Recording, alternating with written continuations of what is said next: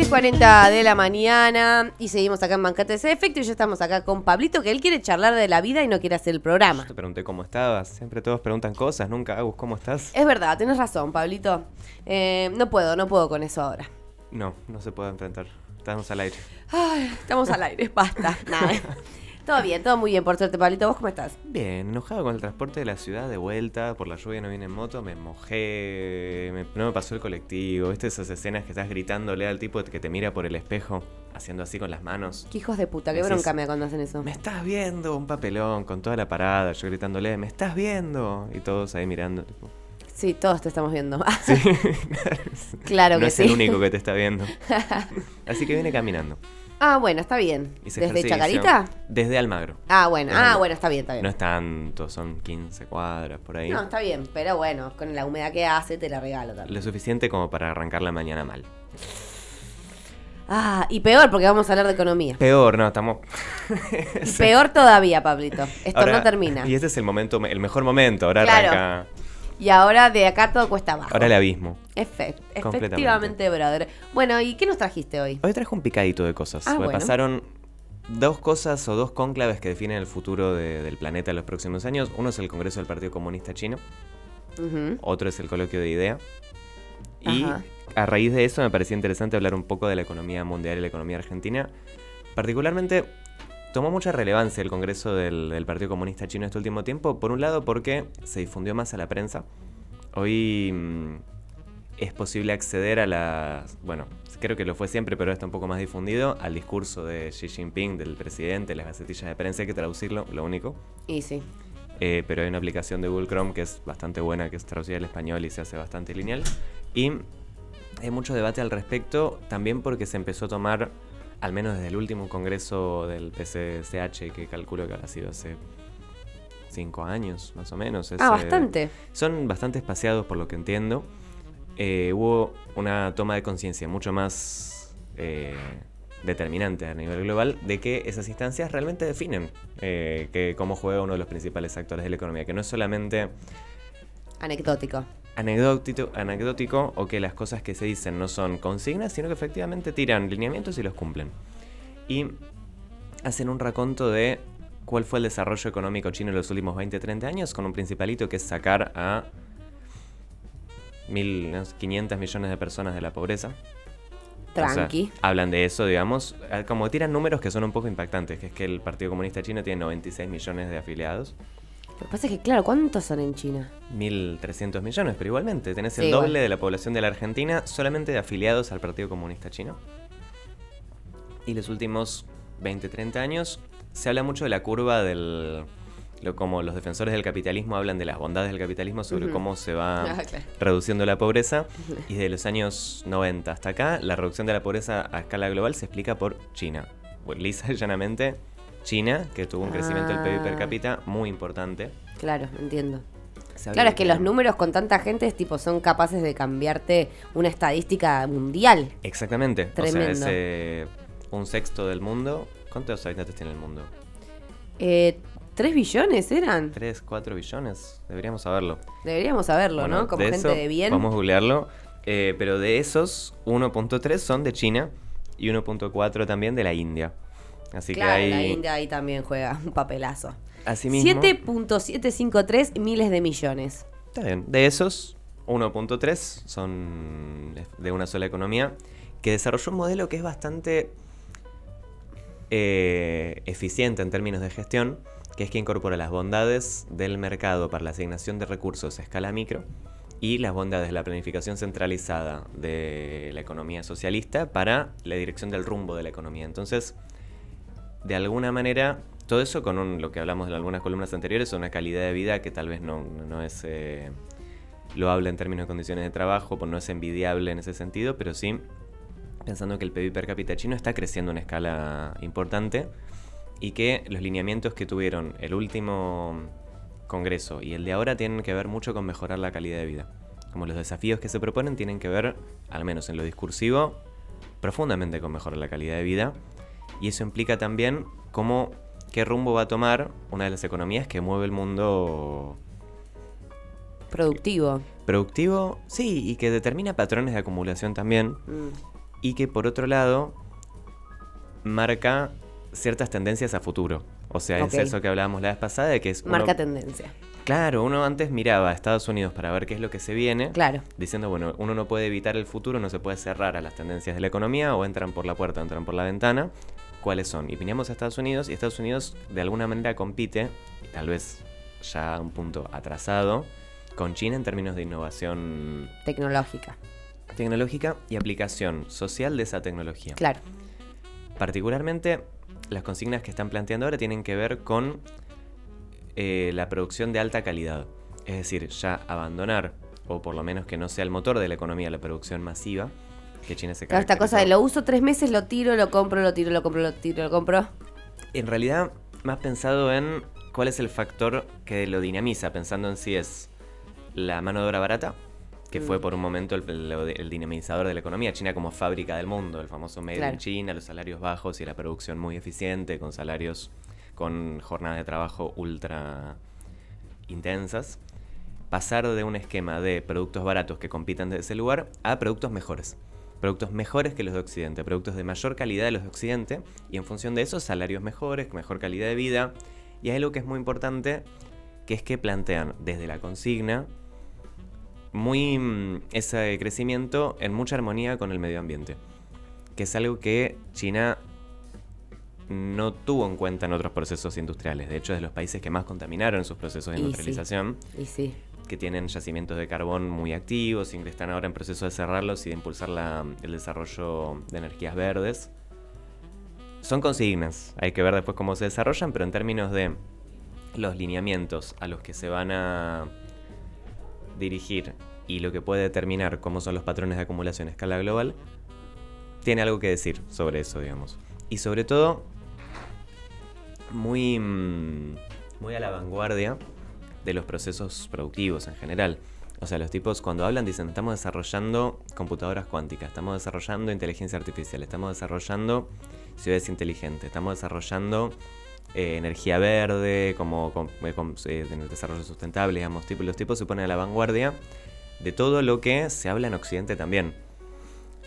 Uno siempre se imaginó, al menos los últimos 10 años de, de debate público, se imaginó a China como algo más lejano tal vez. Y si uno va a las fuentes, el, el discurso por lo menos que hay es muy parecido, incluso más avanzado en, en el momento de la escala de producción. No sé si tiene sentido lo que dije, no es el momento de la escala de producción, el, el estadio de, Claro. de- del desarrollo de las fuerzas productivas, que es muy interesante. Y eso nos deja también el desafío de pensar cómo se articula desde la Argentina con eso. Y eso nos lleva un poco a pensar qué está pensando los empresarios en la Argentina, qué es lo que está pasando. Hay un fenómeno que se está discutiendo mucho, que ya lo hablé con mucha gente de varios sectores, que es que hay mucha demanda de trabajo, o sea, muchas eh, unidades productivas que necesitan tomar trabajadores y poca gente dispuesta a trabajar. Y ese es un fenómeno que muchos lo dicen, no, porque estos no quieren laburar, o qué raro, porque no, no, no les ya está, ya estamos bien en términos económicos. No, pues los salarios no son del todo buenos. No, claro.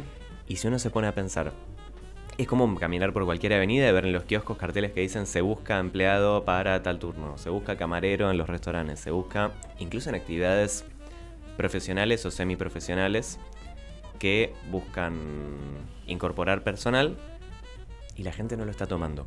Y eso obedece, por lo menos en el análisis que estuvimos haciendo, que fu- fuimos pudiendo hacer, a varios factores. Primero que es que la Argentina actual tiene un mercado de trabajo dual, uno regulado, que es el sistema registrado, que tiene un salario alto, obra social, prestaciones médicas y Aportes. eso, aporte Sí. jubilatorio, seguro, digamos, el sector que está reglamentado y un sector que no lo está, que es más o menos la mitad del mercado de trabajo, por no decir Un sí, poquito más. un poquito más incluso, Sí. que es el sector que el promedio salarial es la mitad, o sea, existe una brecha casi del 50% en términos salariales y que no tiene regulaciones.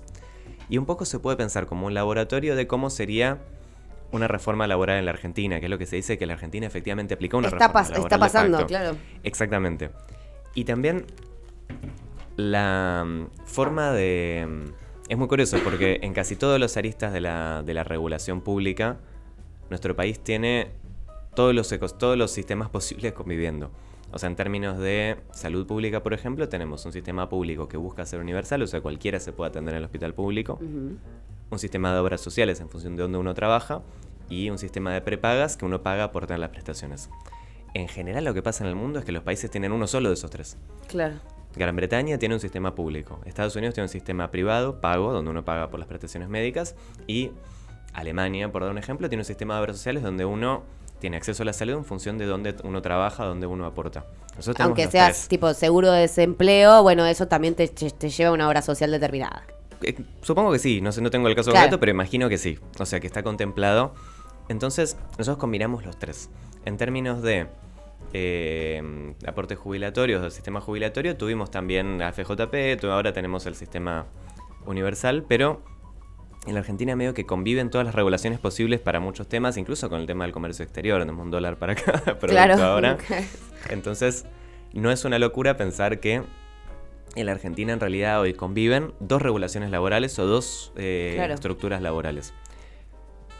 Ahora, el sistema... Ahora, el desempleo en la Argentina es muy bajo también.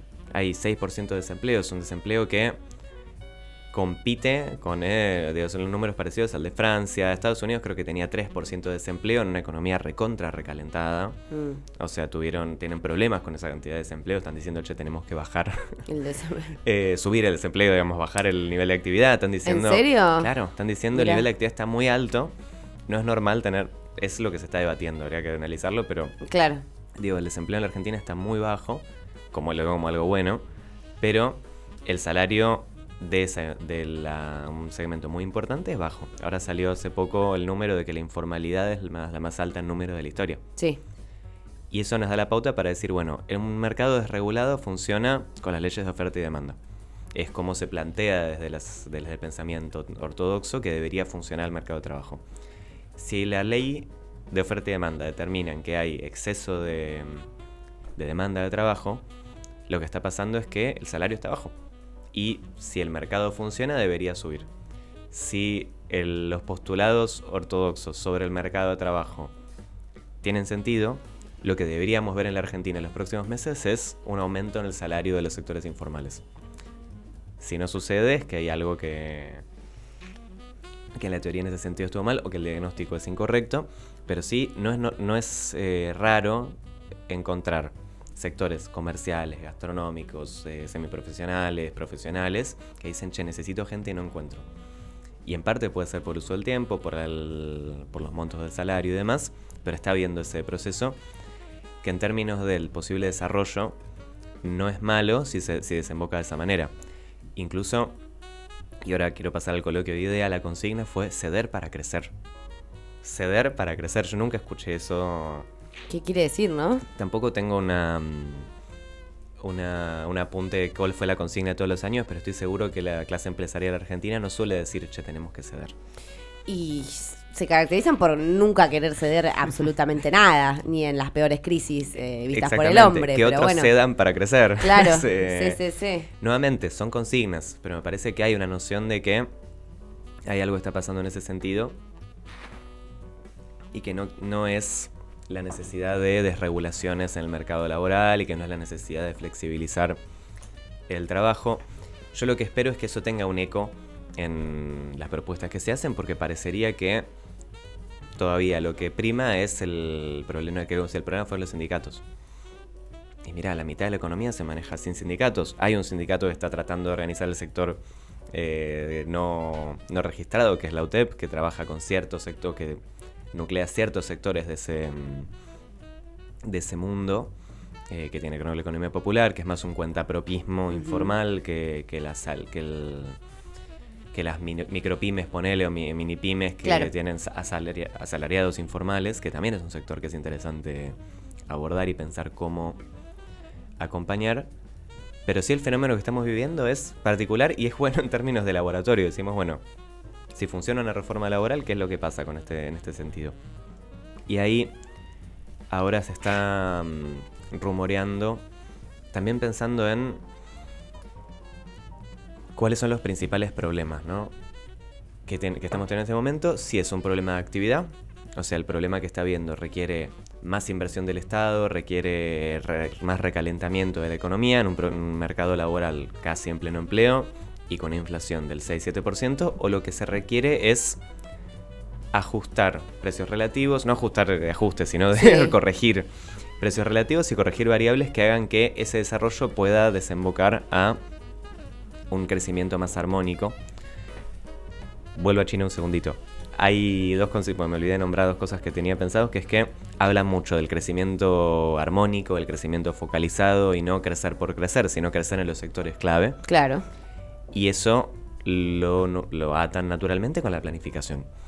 O sea, la economía china es una economía absolutamente planificada y que está teniendo la posibilidad con las nuevas tecnologías para ejercer correctamente esa planificación sin desmerecer la eficiencia y la asignación de recursos de la, del mercado.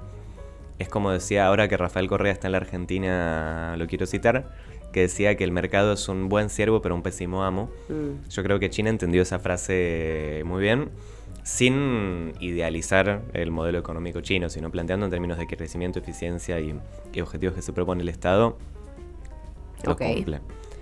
Pero, volviendo a la Argentina, hay mm, varios desafíos que tienen que encarar esta gestión. Uno importante con el sector externo y financiero, que está tratando de hacer lo que pueda para, para sobrevivir.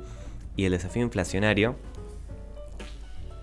que se habla mucho de que el modelo que propone la gestión de masa y la gestión actual no tiene un ancla inflacionario, no tiene un ancla que haga que la inflación baje o no hay ninguna razón por la que se podría esperar que baje y por eso están recurriendo a un acuerdo de precios y salarios eh, donde las paritarias, las paritarias están pidiendo son muy altas. No, lo digo mal, de vuelta, para mí es positivo que las paritarias sean altas. No, obvio, y por, por, la situación y la inflación y todo lo, que sucede, obvio que no vas a pedir menos. Exactamente.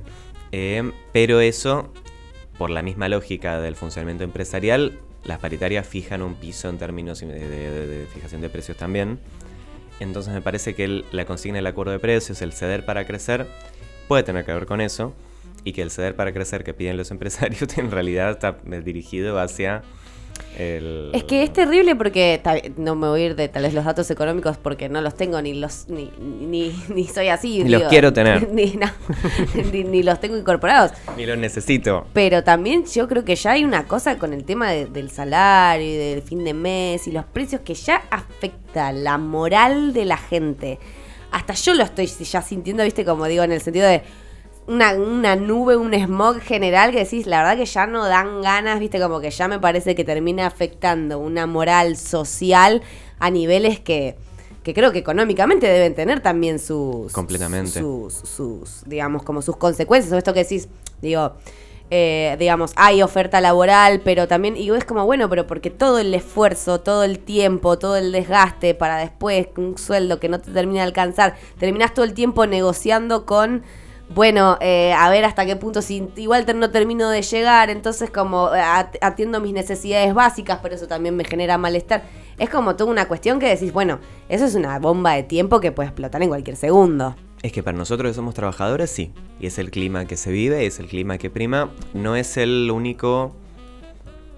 Eh, sí, microclima en el que ni siquiera micro, el nuestro es el más importante, porque la mayoría de los argentinos somos trabajadores, pero sí existen eh, segmentos donde lo que el clima que se está viviendo es otro. y por eso está bueno el ver, por ejemplo, el número de la inversión en porcentaje del PIB fue el más alto en los últimos no sé cuántos años. 22% es un montón. Y en ese sentido, el clima dentro de las cúpulas empresariales y el funcionamiento económico en ese sentido, o en esas eh, órbitas, no está siendo. Digo, no está yendo mal. Y no lo digo tampoco como algo positivo, porque tampoco es que se está reflejando necesariamente en una mejora del bienestar de, quienes trabajamos. Pero sí el hecho de haber destinado dos tercios del superávit comercial de, de, estos años en el pago de la deuda de las empresas que contrajeron durante el macrismo. Haber sostenido un salario relativamente bajo en dólares, haber sostenido un salario relativamente bajo en pesos por la, para la mitad de los trabajadores también, es un modelo de desarrollo que tiene sus, sus beneficios en términos de crecimiento económico para algunos sectores y tiene sus perjudicados, que en este caso también es eh, gran parte de los trabajadores que cobran ese salario también. Claro. Hay, en ese sentido, una composición muy dual, porque el salario del sector registrado no es necesariamente bajo. Y nos preguntamos siempre, bueno, ¿cómo puede convivir un 43% de pobreza? Que por cierto, ahora estuvo circulando un gráfico de las diferentes tasas de pobreza de América Latina y ponía Argentina comparado con Nicaragua, Guatemala y...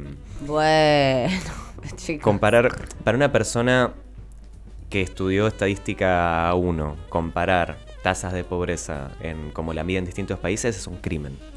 Porque Y- cada país tiene su propia medición de pobreza. O sea, no es lo mismo cómo mide la pobreza la Argentina que cómo la mide Guatemala, que cómo la mide Perú, que cómo la mide Nicaragua. Total. Y es lo primero que se explica en cualquier curso de estadística, en cualquier carrera. Y hay profesionales que están difundiendo eso y digo, che, esto está muy mal.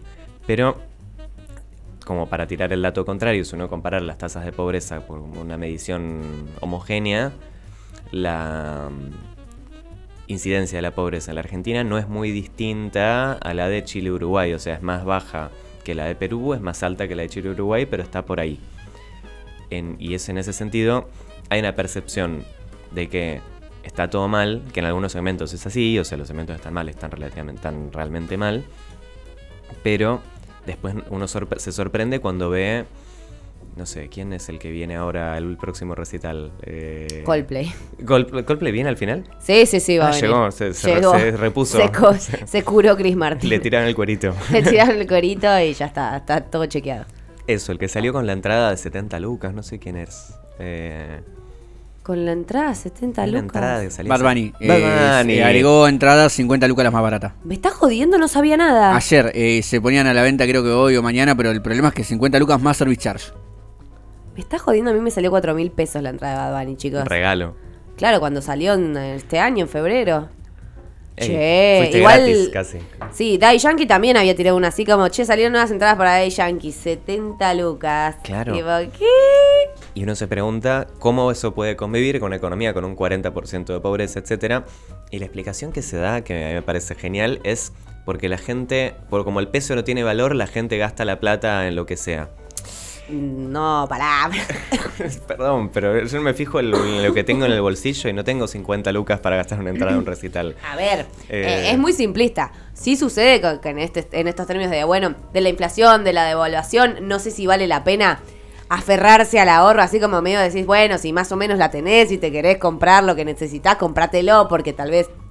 Pero Claro. eso no quiere decir que me gasto la plata en cualquier mierda. Claro, aparte, si para ahorrar te compras un lavarropas. Eh, claro, Una heladera, exacto. un Y también en cuanto a en en el rubro de cultura, lo que está pasando es que esa, ese boom de venta fue hasta hace dos meses. Todos los shows salieron de dos meses para acá, no se vendió nada. ¿En serio? En serio, tipo, Arctic Monkey toca en, do- en noviembre. Pero eso es Va a estar porque vacío, a nadie eh. le gusta Arctic Monkey. No, no, sí, si vinieran al Personal Fest hace tres años Y y, llenaron. fueron 100.000 personas. Ah, wow. Es como, no, está pasando eso, que todo lo que salió en los últimos dos meses no se vende. Y se desfasaron con las entradas, tal vez. Se desfasaron con ese precio. Sí. No, y además eso, Eso. todas las entradas que estuvieron saliendo, precios. Perdón, el Lola Palusa no agotó la primera preventa todavía. Mira, Wow. y tiene un buen lineup. Tiene un buen line-up, la entrada más barata por día está 20 lucas, el abono Claro. 50. Bueno, No también. está mal igual pensando en el año que viene. Claro. Claro, sí, sí, es cierto. Si uno Igual también fin de año, cuando se vienen las fiestas, se vienen las vacaciones, ahí también eso afecta a la, el- la economía de todos, o por lo menos mentalmente ya nos tiene como diciendo, ay Dios, Sí. viene fin de año y tengo que ahorrar. los regalos, agarrar para las vacaciones. Y sí, Tal vez no quiero ir a ver a Arctic Monkeys o, a- y tal vez no. o al Primavera Sound. Me hablaron muy mal del Primavera Sound. ¿En serio? Muy mal, tipo que el predio era un desastre, que yo no voy a ninguno de esos festivales, así que soy Es muy que ajeno. siempre son una mierda y te cobran como si fuera el mejor evento del mundo y te comes altos garrones. Porque el Arctic Monkey creo que es en el Costanera Sur, ahí en donde era el ex predio de Boca Juniors, que es un lugar que con un poquito de lluvia ya es barro hasta la rodilla. Me encanta. Claro. Es como un recital de esos de los redondos, así Sí. históricos, que la gente muere. Como Ay Dios, sí, sí, no, no es un buen plan. divino. Pero bueno, Así estamos. así están las cosas, país. Eh, y hoy juega Gimnasia Huracán. Digo, estoy hablando de boludeces porque no se me olvidé que tenía que charlar en términos de economía, pero había una cosa más. Eh, hoy necesito que gane Gimnasia. Ok. Vi, vi los memes con, con los cálculos para que ganara Huracán. Ah, sí, los tenemos, los tenemos, los tenemos. No Es, creo. eh, No creo. difícil. Es muy difícil, pero la esperanza es lo último que se pierde. Y total, Pablito en este contexto. No, yo- me está destruyendo la situación, mal. Pero había una cosa más que quería, porque un gran amigo que aporta mucho a esta columna, que se llama Juan, no voy a decir el apellido para no delatarlo, escribió hace poco una nota sobre el, los, mejores, los 10 mejores hitos del libro de Macri. Bien. Y hay uno que me pareció la peor lectura económica. O sea, ¿viste el meme de... mm, prepárate, aquí viene la, la peor opinión que has escuchado en la Sí, sí, sí. semana? Eh, que era... A ver, para. Si Ahora- la inflación no baja, es culpa mía. Sí, Claro. sí, señor. Ay, no. Sí, Te lo digo porque no, no estoy en el tema. No, dice, eh, en esta categoría no son lectura económica, sino política, pero Macri incluyó las movilizaciones de Chile, donde sucedió de manera violenta a raíz de un aumento en el transporte al final de la presidencia de Piñera, en Colombia a causa de una reforma tributaria y en Estados Unidos con el asesinato de George Floyd. Macri analiza. En este mundo de realidades cada vez más complejas, la sociedad parece decidida a decirle a sus líderes una y otra vez, queremos más. ¿Más qué? Esa es lo- la lectura que hace Macri de las movilizaciones por el asesinato de George Floyd en Estados Unidos. Estoy caliente. Pero, que- pero además, tipo, es muy, queremos más. Me parece eh, grave y lo que hablamos con, con Juan es que las opiniones políticas, económicas de Macri no solamente atrasan 20 años en términos del... se proponen para un mundo que ya no existe y lo hacían en 2015, lo hacen todavía más Y lo ahora, seguirán haciendo. sino que atrasan en planteos que fracasaron. Los Sí, que como decís, ¿no? Hasta estamos viendo a los empresarios, eh, más empresarios que decís, bueno, digamos, humanamente no se espera mucho, eh, cambiando su discurso en cosas que parecían que, que nunca iban a cambiar. Lo que quiere decir que se convirtieron en mejores personas. No, señor, sino que efectivamente no, no, no va a funcionar, no se ve un futuro ni para, ni para sus propios intereses. Entonces, no vale la pena seguir discutiendo sobre eso. Y decís, hay que flexibilizar más.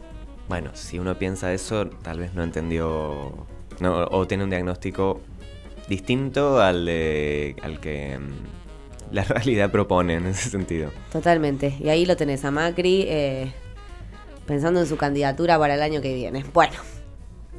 Igual no sé, porque tal vez digo, con esto que nos traes a la mesa, tal vez, porque digamos, el apoyo en las candidaturas de estas características como la del PRO, tipo, tienen mucho que ver con el apoyo del mundo empresario y esas cosas. Tal vez, si esas ideas políticas ya no son funcionales a ese sistema, podríamos Yo- estar frente a una oportunidad ¿A Macri? contra Macri, ¿no? Ah. Oportunidad enfrentando a... Yo lo que quiero decir es que si el salario del sector informal sube en los próximos meses, paga un asado, no sé, al staff de la radio de Me alguna manera. Mirá que lo anoté, ¿eh? Lo, ano- lo Chicos, acabo de anotar. Voy a militar todos los días para que suba el... 1108 del 20 de octubre, ¿sí? Y eh, le doy un puntito a, la- a los promotores de la, de la flexibilización laboral. Eh, Perfecto. pero, Anotado. pero sí me tienen que reconocer el pronóstico. Sí, sí, siempre, eso siempre, Pablito. Eso, Eso- siempre. Bueno, me gusta, me gusta. Asado prometido. Pablito, muchas gracias. Como siempre, un placer de, de discutir de estos temas. Eh, momentos difíciles estamos transitando ya, me parece. El placer Eh, es mío. Sí, el placer es mío de traerles las peores noticias. Eh, bueno, Pablito, nos vemos la semana que viene, entonces. Algún día de la semana que viene. Ya la incertidumbre es total. Pero mientras vengas, me parece que estamos bien. Él, él viene. Yo vengo, no se sabe cuándo, no se sabe sé cómo. cómo ni pero- cuándo, pero el tipo está. Eh, se- llegan y estoy acá. ¿Qué es lo que importa? Bueno, vamos a escuchar un temita y ya volvemos con más bancates de efecto.